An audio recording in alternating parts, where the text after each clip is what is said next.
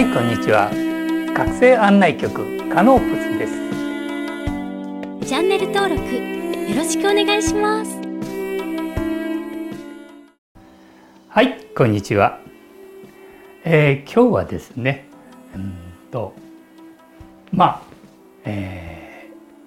ー、次元移行期の感情のコントロールについてということなんですね。まあ本当ここ梅雨明けてね非常に暑くなってきました。とともにあのセミの声もねもういっぱいこう鳴いていましてこのセミというのもやはり 7, 7年間の土の中にいてそして7年目の夏さなぎになってそれを土から上がってきてそして殻を破ってそして1週間ね。まあ一般的に言われてるの。日本のセミはね、うん、らしいですね。そして、えー、交尾して次の子孫にの残していくという。まあそういうのも何か人の成長人類の成長何か今回の大きなアセンションと何か一つの生物のその体系ありとあらゆる隅々の中に実は真実というものが織り込まれてるなってまあそう思っている今日この頃なんですがえっと前回ですかねあの前々回だったか前回だったかちょっと間が空けてて覚えてないんですけど質問を YouTube で頂いてるんですね。まあ、その方はねよくあのこちらの方にあのコメントいただく方なんですけどまあある程度ねもう分かっておられるな。で向いてる方向性もちゃんとした方向性を向いておられる。非常にこう素直さを持ってまっすぐあの向き合ってやっておられる方なんですけど、まあ、その方からの、まあ、メッセージとしてコメントとしてまあ夏至あたりから体調が今一つで感情面でもなぜかネガティブが出てきます。もともと元気で明るい方なので自分でも驚いてます。まあ実際の生活三次元と精神の次元のバランスをどのようにとっていくと良いかを教えていただけたら幸いですというまあこういうねあのまあ質問というか、まあ、コメントをいただいたんですね。まあここでまあ実際の生活3次元と言ってるのはまあ多分ね一般的なという意味だと思うんですけど彼の意識からするとまあ彼だと思うんですけどね、えー、女性かどうかわからないんですけど多分もう4次元式に入ってますね4次元。まあ、ただこのここの世界ではねまあ一般的にまだ3次元と言われる方々の方が多いのかもしれません。ただまあ自分のそのその何て言うのかその方の意識はもう4次元のある程度はもういってるなっていうのは今までのコメントからも分かるんですね。でまあ夏至あたりから体調が今一つで感情面がの感情面でもなぜかネガティブが出てきますまあもともとは元気で明るい方なんです。驚いてますまああの今ねちょっと、まあ、先ほども言いましたようにこの体を持って今回のねアセンションっていうのは人類初の大イベントが今行われてますよということなんですね。そうするとあそうですね。例えばまあ僕なんかあのメダカ飼ってるんですけどね水槽ねそうするとね水水の入れ替えの時って水をいいきれいな水古い水からきれいな水の時根こそぎかき混ぜますよね。で今まで沈殿していたものが巻き上がるんですよね。ましてやえー、ちょうどこの夏至の頃体調が今一つで感情面でもということはこの終満教師が190から200以上まあこれがねまあ後でちょっとネットで調べたんですけど結構2日3日ぐらい続いたんですよね。で僕もちょっと腰そんな大したことしてないんですよが後ろ側が痛かったんですね。でやはりそれはねこの肉体細胞がね今その大きな変化を遂げているんですね。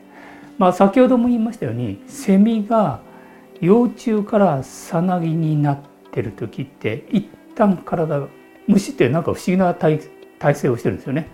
あの完全にこう細胞がこう入れ替わるというか溶けるらしいんですね。多分僕らも今もうあの変容を起こしていると思ってたらいいと思います。まあ気づかないだけでそれを知らないだけでほとんどの人はあんまり知らないと思いますけど僕らは今までのその炭素系のベースからこのケイ素系クリスタルに変容今始まっていますよそういう状態が起こってますよってことです。でいずれそれがあの結晶化してきますと中でね殻の中に次のステージに移行するためのもう型ができてるんですね。今そういう状態だと思います。瞑想している方々はねもう型ができてそしてあの殻が破れた時にはもうその方が静かにこうね7年目の夏の朝に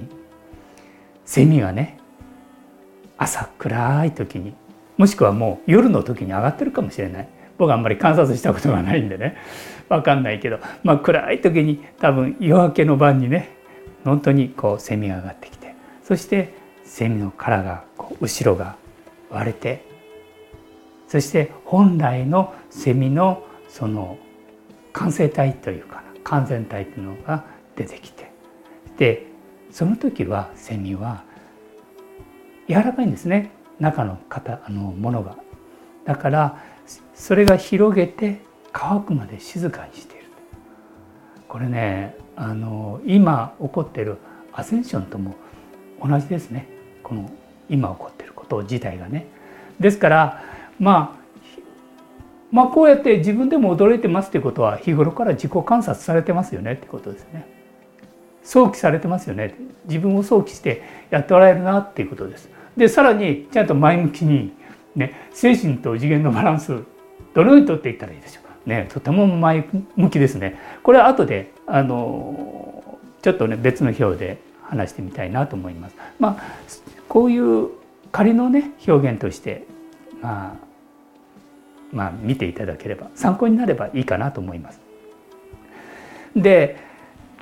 やはり今その終満共振っていうのが非常に地球の振動数がすごい上がってますよっていうのでどれだけ上がってるかって言ったらまあよく言われますよね。過去は 7.83Hz ありましたよって。7.8ですよ。でそれが最近はもう2030でもしくは4080たまに100近く。非常に高い振動数も当たり前のように起こってるんですね。で夏至の頃。この頃には190から200確かね18かな17か18ぐらいから20日ぐらいまでだったと思います。非常に高いなって。それもその共振パターンが綺麗な結晶パターンっていうんですかね。すごい綺麗。DNA の結あの形にも似てるようなそういうパターンだったんですね。だからあれはいよいよ始まったなって。なんかワクワクしましたね。で気づいたらちょっと後ろの腰が痛かったというね。だからきっとねあのやっぱりそれぞれ皆さんね影響を受けておられるんだと思います。それで、えー、まあ対策ですね。あまあその前にあの先ほどの DNA 今までは僕らはね学校で習ってるのは2本だと言われてました。これがクリスタル化し新しい5次元に移行していく時移行したいという意思を持った方々思いを持った方々ですね前最初のそう3本目ぐらいからもうちょっと、えー、前の頃に出したので一番低いハードルね5次元に移行したいという気持ちを持ってるかどうかそこがそれさえあればなんとかなりますよっていうありましたよね。要はねその人のこの宇宙の意識神の意識っていうのは舵取りはそれぞれの意志思いが決めるんですね。だから今はどうであれちょっとその過去はどうであろうとも棚上げして自分自身が新しい地球または5次元地球へ行きたいそのためになんかこう自分もな今はちょっとひどいけどそ歩んでみたいというそう思ってるだけでその道は開かれます。なぜならば今は神創造主はもう可能な限り多くの人々をサポートして救済して引き上げたいそしてそれは何のためかって言ったら集合体人類そのものがアセンションするにはたくさんの覚醒者またはその目覚める新しい地球に移行してもらうことでこの身体とともに次元移動ができるというまあ人類にとっては初めてのね大イベントなんですね。だからまあ本当に皆さんは今回だけじゃなく何万年というスタンスでいろんなネガティブな体験を暗黒の時代闇の時代。まあ僕たちを今までいっぱい騙してくれたそのまあ闇の支配者たちの中で長い間ここにいたんですね。そして今それが霊的太陽がの昇りそれによって僕たちは覚醒をしようという。でやっぱり個人差あります。個人差がありますのでやっぱりそこには10年のスタンスが必要なんですよ。でいきなり5次元になったらこの体も持たないです。もう離れてしまいます。すぐに行っちゃったね。すぐに5次元来たらね。だからゆっくりゆっくりその人のその段階に応じて進化していきます。ただし、えー、一つだけね伝えておきたいことは今までの3次元以下。要は古いシステムにそのままいたいという人たちもいるんです。それは体験なんですね。でまあ最近ですかねブッダが言った言葉ですけどまあこれはよくねあのメッセージネットでもそういうのありますけど僕らはこうやって今覚醒していますけどこれ覚醒するに至りほとんどの人たちは何万年何千年かけてその間はいろんな体験をいっぱいしてきたわけですよ。で今その十分体験をつい体験をしてもういいよってもう十分体験してもう飽き飽きしてるよと言ってそして初めてこうやって開いてきてるわけです。だからセミの土の中でいろんな体験を7年間やってそして7年 ,7 年目の夏の暗いまだ夜明け方にセミが木に生命の木に登ってそして殻破りしてそして成長しで 7, 7日間かな？そして交尾して次につないでいくというまあ本当ねこれをこのセミのサイクルだけでも一つのこうお話できるなとはちょっと思ってますけど本当自然というのは素晴らしいですね。ではちょっと話があのまた戻しますけどやはりそのための対策としてはね基本が大事です。もうね多分もう分かっておられると思うんですけどまあ他の方々のためにもね言っておきます。とにかくこの基本はとっても大事なんですね。あのまず水分睡眠をね十分とってください。であの睡眠してる時が一番この体は変化を起こしてます。変化を起こしてます。だからあの寝る子は育つと言いますけど本当にねゆっくり休んでください。でこの体になるべくこう疲れたらもう疲れを一晩で取れるような対策をしてそして十分を取ってください。あの今ねあのねあのアメリカの大リーグですか、えー、とあの選手はいますね、えー、と大谷選手ですか？彼なんか10時間12時間取るんですね。意識して。で食事もしっかりとって。彼は、えー、野球に全てを注いでそこにこう覚醒をしている。意識状態ですね。だから睡眠もすごく大事に意識してとって食事もとっていると。であまりこの外の世界で遊ばない。もう全てあの野球に注いでいる。彼はそこの中で覚醒しそして何か彼の中には見えている世界があると思います。それすごい楽しい世界だと思いますね。まあ僕なんかもねやっぱり瞑想っていうかその次元のこの間の世界を生きるというのはとても大好きでやはりそこに意識を集中してますのでやはりその中での楽しさというのはあります。ただこの三次元の世界の人たちから見たら何をしてるのという思うかもしれません。だけど実はこの内側の世界ではいろんなことをやっているんですね。で次に、えー、まあその水分補給っていうのはとても大事ですよっていうんです。でこれはね感情面にもすごく影響してきます。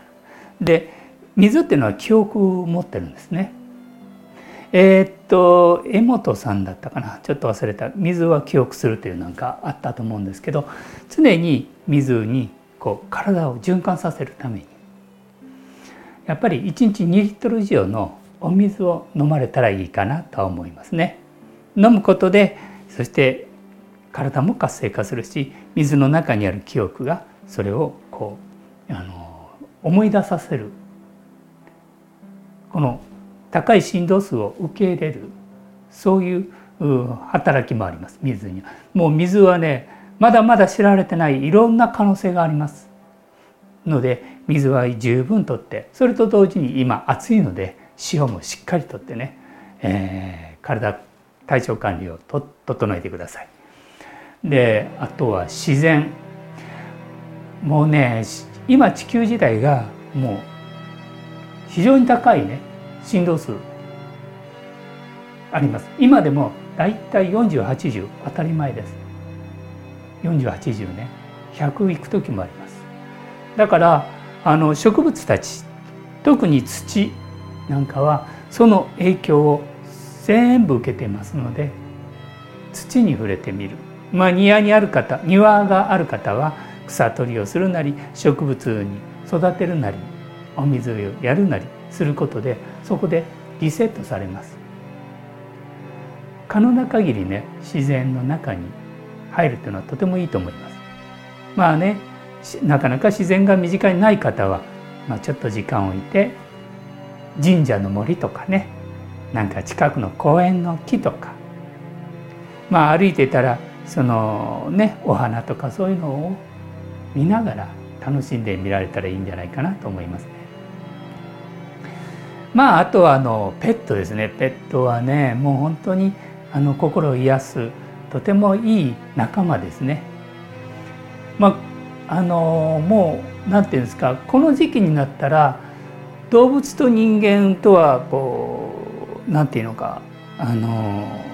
レベルが違うんだ昔はねよく動物霊がどうのこうのと言ってましたそれはねちょっとそういう思想体系っていうのは歪みがあるかなと思います。宇宙意識から見たら僕らの形態の中にはあのやっぱり猫の形態もあれば犬の形態を持った存在たちがいるのね。いろんな形態を持った存在たちがいるわけです。そのまあ形態を持った仲間たちの一つの表れとして犬や猫いろんな形態ねまあ蛇の嫌いな方もいると思いますけど蛇もいますしもういろんな形態があるんです。もちろんもう僕らのこの目では見れないいろんな形態を持ったあのプラズマ形態とかね、まあ、いろんな存在たちがいます。まああの動物っていうのもね実は僕らの仲間だと思っててください。今意識が上がってきて人間の意識が上がってきて動物に対して何て言うかな支配するとか見下すとかそういうのも違うんじゃないかというのを気づき始めた方々が言いましたね。だから家畜っていうのはちょっとクエスチョンですね。あれ仲間なんです本当はね。だから、うん、その仲間を食べるというのもまあ悪くはないんですけどねまあそこのバランスをどう気づきながら調整していくのもいいかなと思いますね。あとね心地よい運動ですね。あの運動はある程度こうなんていうの激しくっていうより軽くやるぐらいがちょうどいいかなと思います今の時期はね。で激しくやるとあのやっぱりストレスたまるんですよね。まあ、溜まってそれ発散するのもいいんだけど地球自体が今激しいエネルギーの変化を起こしてるわけですよ。でそれをその変化についていくためにはやっぱり体をリラックスするっていうのはとっても大事なんですね。そうするともしそこで激しい運動をしてたらやっぱり今までの食べ物や環境思想いろんな概念のものがもう乱気流になってもう出てくるわけですよ。そうすると毒素がいっぱい出てきますね。でも今は地球自体がすごい激しい振動数なのでそれだけでも毒素は出してるんですよ。寝てる時にね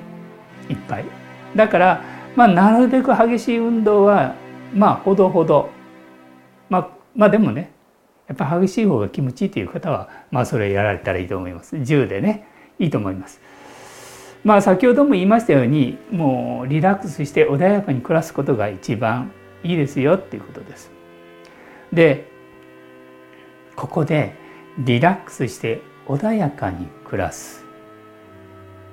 っていうのを言いました。ここを見ててねまあ僕自身はまあ今このような状態なんですけど社会はもう必死で働いてます。生きるためにそれは何かって言ったらこの今までの国を作ってた人たちっていうのは僕らを家畜として飼いならすために作られた仕組みです。税金もね今どんどん上がってるでしょ。もう気づかなきゃいけないのね。その3次元に居残っていると大変なことになりますよっていうことですね。まあ後でこの話もちょっとしようかなと思いますけど新しい次元っていうのは可能な限りリラックスしてゆったりと安心して生きることが一番大事ですよってそれでも地球は振動してますからやっぱりいろんなことが起こりますだけどやっぱり基本ベースはここですよねってことでまあそういうことを踏まえてあの日々生活されたらいいなと思うんですね。でまあ先ほども言いましたようにもう本当人類はね初の大イベント。もうアセンションしますよって。それも肉体持って集合体がね一緒にアセンションしよう集合体が。まあこれ本当ねすごいことです。で同時にすごい移行期なんでまあ乱気流も起こるし、えー、いろんなことが起こってますけどやはり古いシステムこの3次元以下の闇の情報を受け入れないことが大事なんだけどそれを受け入れて体験したい人々がいたら、まあ、いると思いますいっぱいね。そういう人たちからは離れてください。可能な限り。その代わり批判をしないようにしてくださいね。彼らはやっぱりそれが必要なんですね。その体験が。まあ時期が来たらこの3次元っていうのは崩壊していきます。もう完全に崩れる。もう実際は崩れてるんですね。今残像が出てる。でそういう方々はえー、3次元に行こうという意思決定をされた方々。そういう方々はまたそれにふさわしい、えー、惑星っていうんですかね。方針に移行します。僕もねえ、っとだいぶ前ですね、えー、っと今から20年ぐらい20年ないな1 5 6年前に、えー、地球に似たそういう星があるんだっていうのを夢で見たことがあります。でその時はちょうど、えー、タイのプーケットですかねあそこに大地震があったんですね。で津波が起こってあタイのプーケットじゃなく地震が起こったのは海の方なんですね。で津波が来てそこでたくさんの方々が一度にものそうね何十万人ですかね。亡くなられたらしいですね。でその時にやはりあのやっぱりあの世界あの世の世界も大変だったらしくて。で急遽僕自身も呼び出されてね3日間。ほぼ寝てるけど起きてる状態であの亡くなられた方に「あなたはこの地球に残られますか？それともあの地球にいたあの星がありますそちらに移られますか？どうされますか?」っていうのをね3日に晩本当なんか仕事をしてましたけどねだからああああいう星があるんだっていうことをその時にまあ知ったんですけどまあそういう方々はまあ3次元をまだまだ体験されたい方々はまあその星に移行してまたあの次のね覚醒サイクルに来るまであのいろんな体験されると思います。ですからあのそういうそれぞれのね道があるんだっていうことをこう区別してあげるとちょっと気持ちも楽になるんじゃないかなと思いますね。えー、だからまあ私たちはもう古い仕組みの情報とかそういうのは受け入れない。でそういう仕組みっていうのは不安と恐怖怒りでできたもの。もう本当そうですね。だから自分の方向性を定めたらその道にあって光の選択をする光の選択をして自分の世界を想像してくださいよということなんですね。であのこの光の選択というのはねとっても大事なんですね。でここで一つ、えーまあ、ちょっと簡単に図で書いてみました。これは仮の表現なんですけど、あのー、まずこの真ん中の丸この真ん中の丸。これはあの自我の丸だと思ってください。普段ね私たちがこの肉体を持っている自我意識と思ってください。でまあ体で言ったらまあ太陽神経層ですね。太陽神経層。まあこの辺になります。そしてこの上の方は何かと言いますとハートチャクラ。胸腺ですね。これは工事感情センターというこの辺りにあります。胸腺ね。感情センターのチャクラでもあります。そしてこの下の方。これはまあ丹田。ここの基底部から一番2番目のチャクラですけどね。丹田にある。これは肉体を支えている。そういう場所ですね、まあ、もしくは性センターとも言われている場所でもあるんですね。でこの3つのまあこの丸を使ってちょっとお話してみたいなと思うんですね。であの覚醒している人としていない人のこの違いっていうのはどういうものかというのをねちょっとまず話しておきたいと思います。で今日はまあねその感情面というのがありましたので、まあ、工事感情センターっていうのはこのハートのこの胸腺の部分ですね胸のちょっと上の方心臓の上の方にあります。要はこの自我が自我というものが我々のこの肉体の自我ですねというものが上の意識に光の選択をしているかしていれば今この世の中で起こっているこのまあ3次元ね。まあこの方は4次元式だと思います。もうある程度やってますので。で4次元式というか4次元ボディだろうと思ってます。で意識はもっと上の方にあると思います。感情面もね。多分この方は感情センター上の方に来てると思います。だからあの普段からそういう状態ですからそのおかしさに気づくんですね。あれなんか違うぞって。なんかね乱気流が起こるとおかしいぞって。だから気づくんです。自分でも驚いてますって言ってるぐらいですから。ああかなりあの自己早期自己観察されてるなと思ってます。でその方がこの体をからこちらの工事の意識を選択して光の選択愛の選択をしている。いればこの起こっていることに対して冷静に対応できるようになります。まあこれはね何回も何回もねあの体験トレーニングしながらやっていただきたいなと思うんですね。あの何も知らないで5次元に行くっていうことはまずないです。5次元に行くにはやはりこの何て言うんですかね3次元と4次元5次元の要は区別立て区別っていうかなそれがこう体験を通して気づいていくんですね。でそこに初めて選択という自分はなどの方向に行きたいんだということを明確にしてくるんですね。この方向性が明確に定まらないと選択はできないんですよ。だから、えー、この自分がどこを選択ここを主体にしてるというよりはもう多分こうこういうふうにしたい思っててください。もしくはここに工事思考センターってありますね。実はここからもう一つこういう輪があるんですね。もうちょっと書くとあのごちゃごちゃになって分かりにくいと思ってこれはカットしましたけどこういうのだから実はこういう選択をしている人たちが今増えてきてるんですね。ここは一つの地球の体です。でもこれは、宇宙という生命の体ですね。でこの上には工事の宇宙の思考を持ったもしくはさらに神の思考を持ったあそういうものがあるんですね。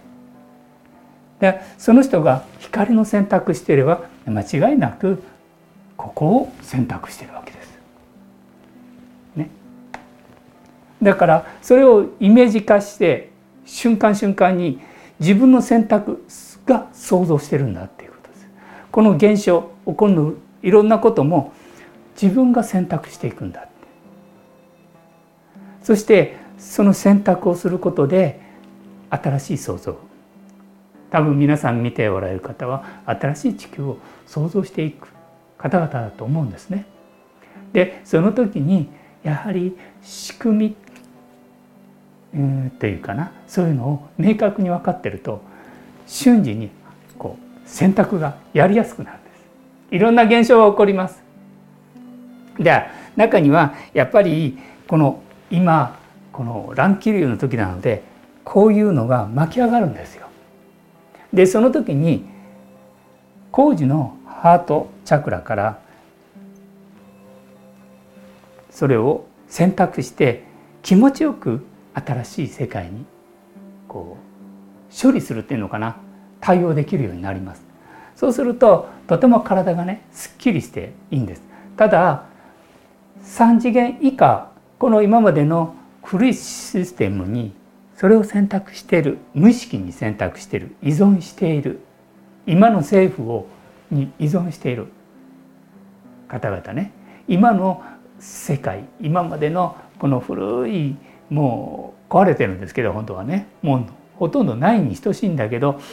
だけど残像がまだ残ってる。そこを選択している人たちっていうのはここに生きてるんですね。こっち側を生きてるんです。だから、えー、ここには対応はできないんです反応なんですねだから感情がうわっとなったりここはもう崩れてるから多分これからえー、っとですねここにありますけどよいしょもうちょっとずらそうかな。えー、まあ光の選択して自分の世界を想像してください。でこれからの世界社会は人類が5次元社会環境に移行しやすいように10年間のスパンを設けます。スパンをねいきなり来たら僕らはねついていけないです。人類はね。やはりある程度こう10年という期間を置いて。だからその間はまあお金とかそういうのは動くと思います。最終的に5次元というのの領域完全に入ったらお金は存在しなくなります。この宇宙でもお金っていうのは基本的にこの地球ぐらいのものです。高い次元ではね。高い次元では。だからこちらの世界ではそういうのはあったかもしれないけど高い次元の5次元以上の宇宙ではお金っていうのは本来存在しないんです。その人が想像したものがそれが皆さんみんな全てと一つなのでお互いを生かし合い助け合い表現しそういう本当に愛と調和に満ちたそういう世界なんですね。でそこにいきなり行ってもまず分かんないので10年間の移行期間をまあ今から言ったら今2023年ですね。っていうことは33年から35年これはえー、っとですねいろんな大きなサイクルですねそれから見ても大体水金座に入るのが大体2035年6年ぐらいかなとも言われてるんですね。だからやはりこのいきなり入るよりも10年間かけてゆっくりと体もその時に変容していくし社会もそうやって変容していくそういう時期に今来てますよっていうことです。で間もなくやはりその開示が始まります。世界のね開示前も言いましたこの夏ぐらい今ちょうどもう夏に入ってきましたけど夏ぐらいにはそのような開示が、えー、されると思います。実質今古いシステム社会はもう本来は存在してません。僕らから見たらねもうないんですけどあると思っている人たちがほとんどなのでそれを今までの世界はこうだったんだよということを示すためにまあ開示しなきゃいけない。そうしなければ皆さんは次のステップに移行できない。社会はね。そしてそれから3次元をやっぱり選択したい人たちはそこから離れていくという、うん、形になると思います。だからまああの金融システムまた社会のシステムですね。社会のシステムも崩壊しますよということです。でもこれは崩壊ではなくもう新しいシステム社会のシステムがもう準備されてますよということです。だからまあこの動画を見られている方はね安心して、えー、おられたらいいと思います。そして、えー、いきなり来て皆さんそれぞれねあの周りの方々ねきっと周りの方々はまあ多少混乱はすると思いますけど温かく見守ってあげたらいいかなと思います。はい今日はこれでそれではまた。